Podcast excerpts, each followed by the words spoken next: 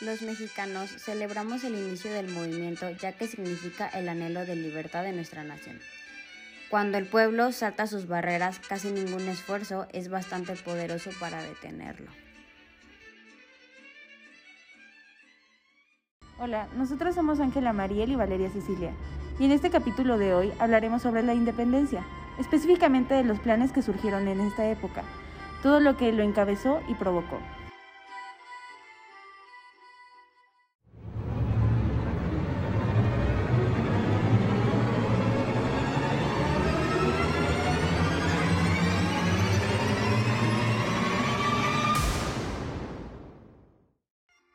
Antes que nada, es importante mencionar los planes dados a notar en estos años, pues estos modificaban los sucesos, ya que su función era arreglar o llegar a un acuerdo en ciertos aspectos. Plan de Iguala. El Plan de Iguala o Plan de las Tres Garantías fue un proyecto político dado a conocer y proclamado por Agustín de Iturbide el 24 de febrero de 1821 y se publicó el 17 de marzo del mismo año se proclamó en la ciudad de Iguala de Independencia, hoy Estado de Guerrero. Dicho plan logró la conciliación entre realistas e insurgentes como un primer paso hacia la formalización de la independencia de México. Después de casi 11 años de una devastadora guerra iniciada el 16 de septiembre de 1810, que tenía cansada a la sociedad, agotado sus recursos y la economía colapsada, el documento político también propició el nacimiento de la bandera, dio sustento al ejército trigarante o de las tres garantías y fue el instrumento normativo que fundamentó su actuar hasta la consumación de la independencia, así como estableció el quehacer público de las autoridades nacionales durante más de los dos años siguientes a la emancipación de la independencia de México. Plan de Veracruz. El Plan de Veracruz fue un pronunciamiento realizado el 2 de enero de 1832 por el comandante militar Siriaco Vázquez. Su objetivo era destituir a los ministros del gabinete presidencial del vicepresidente Anastasio Bustamante, quien fungía como titular del Poder Ejecutivo de los Estados Unidos mexicanos, así como desconocer a este de su cargo.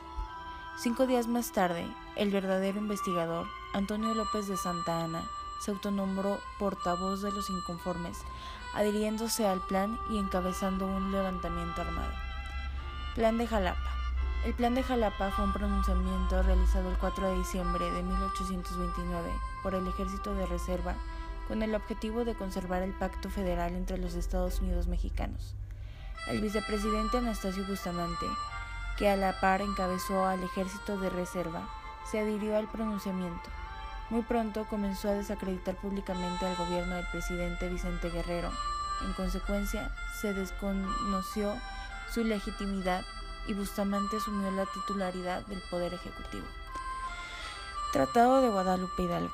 El Tratado de Guadalupe Hidalgo trajo un final oficial a la Guerra México-Americana 1846-1848 fue firmado el 2 de febrero de 1848 en Guadalupe Hidalgo, una ciudad al norte de la capital donde el gobierno mexicano escapó tras el avance de las fuerzas americanas.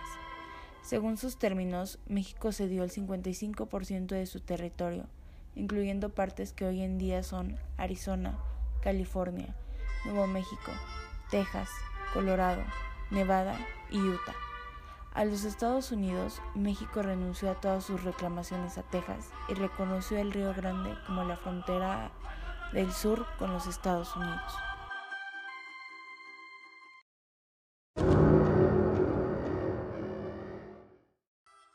Plan de Ayutla. El 1 de marzo de 1854 fue promulgado el Plan de Ayutla, un documento histórico cuyo contenido versa en torno a la revolución que dio fin a la dictadura de Antonio López de Santana y convocó al Congreso Constituyente para formular y promulgar la Constitución de 1857.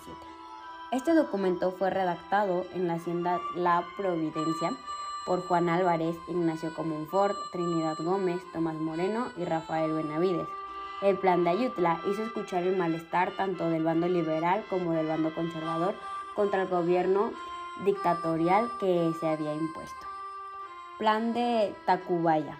El plan de Tacubaya fue un pronunciamiento conservador por Manuel Siliceo, José María Revilla, Mariano Navarro, el gobernador de Distrito Federal Juan José Vaz y el general conservador mexicano Félix, María Zuluaga.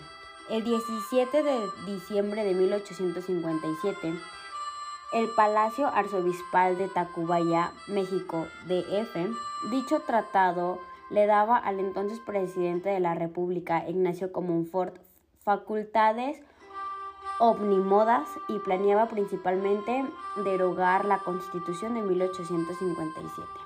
Tratados de la Soledad.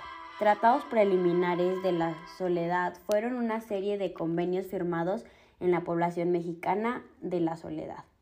En el estado de Veracruz, el 19 de febrero de 1862, entre el ministro de Relaciones Exteriores de México, Manuel Doblado, y el representante de la Alianza Tripartita, Juan Prim, la alianza tripartita formada por Reino Unido, Francia y España se había firmado en Londres el 31 de octubre de 1861, estableciendo una intervención contra la República Mexicana en la denominada Convención de Londres. Manuel Doblado, ministro de Relaciones Exteriores del gobierno mexicano, logró hacer que Juan Prim, representante español, y Lord John Russell por Inglaterra se retiraran a cambio de la negociación del pago de la deuda mexicana. Pero Dubois de Saligny, por Francia, avanzó hasta Puebla con fuerzas dispuestas a conquistar el país. Así comenzó la, la intervención francesa.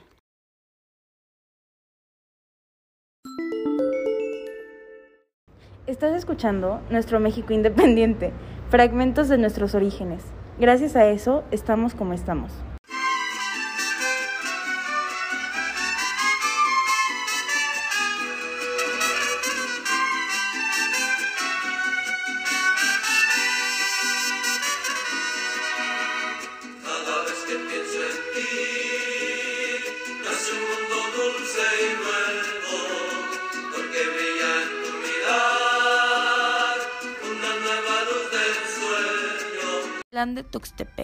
El Plan de Tuxtepec fue un plan elaborado por Porfirio Díaz para destituir a Sebastián Lerdo de Tejada, que fue anunciado el 10 de enero de 1876 en el municipio de Villa de Ojitlán de San Lucas Ojitlán, Tuxtepec, Oaxaca.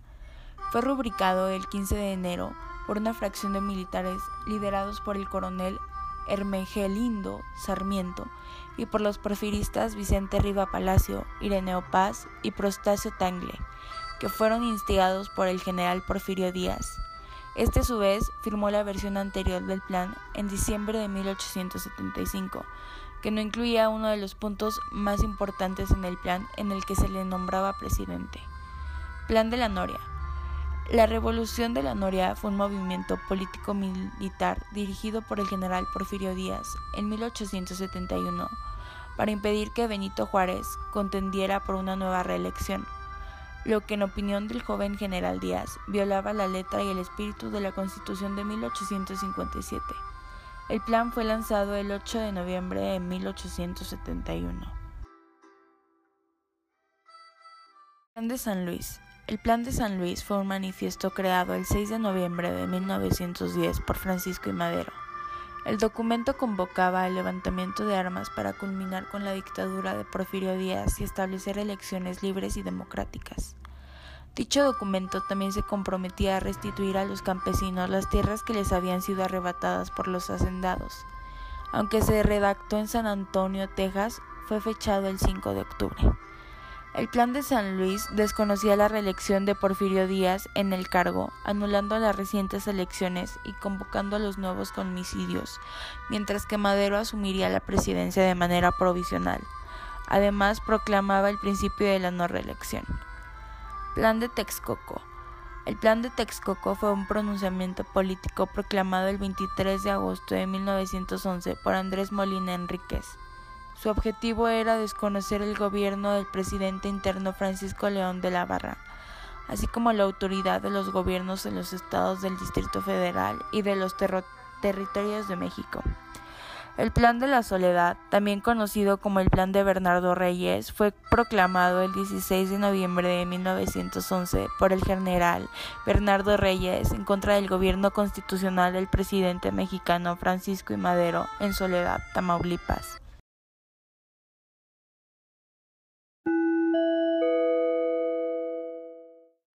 Plan de Ayala. El Plan de Ayala fue una proclamación política promulgada y firmada por el jefe revolucionario mexicano Emiliano Zapata dentro de la Revolución Mexicana el 28 de noviembre de 1911, en el que se desconoció el gobierno del presidente Francisco I. Madero, a quien acusó de traicionar las causas campesinas. Plan de Guadalupe.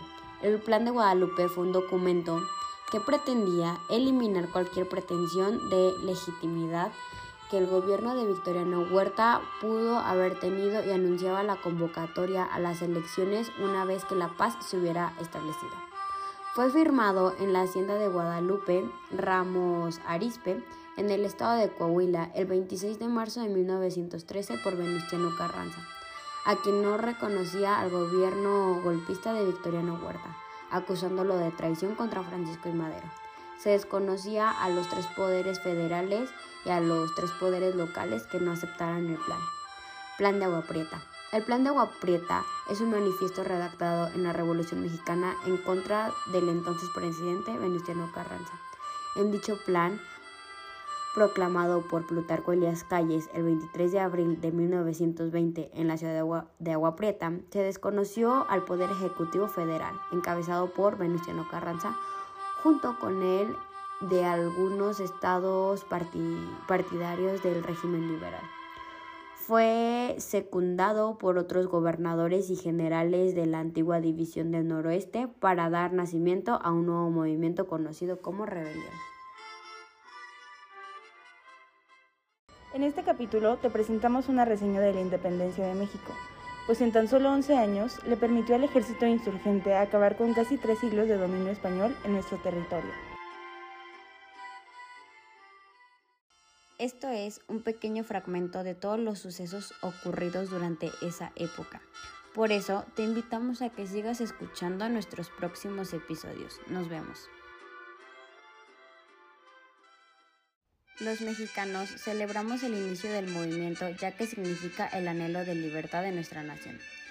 Cuando el pueblo salta sus barreras, casi ningún esfuerzo es bastante poderoso para detenerlo.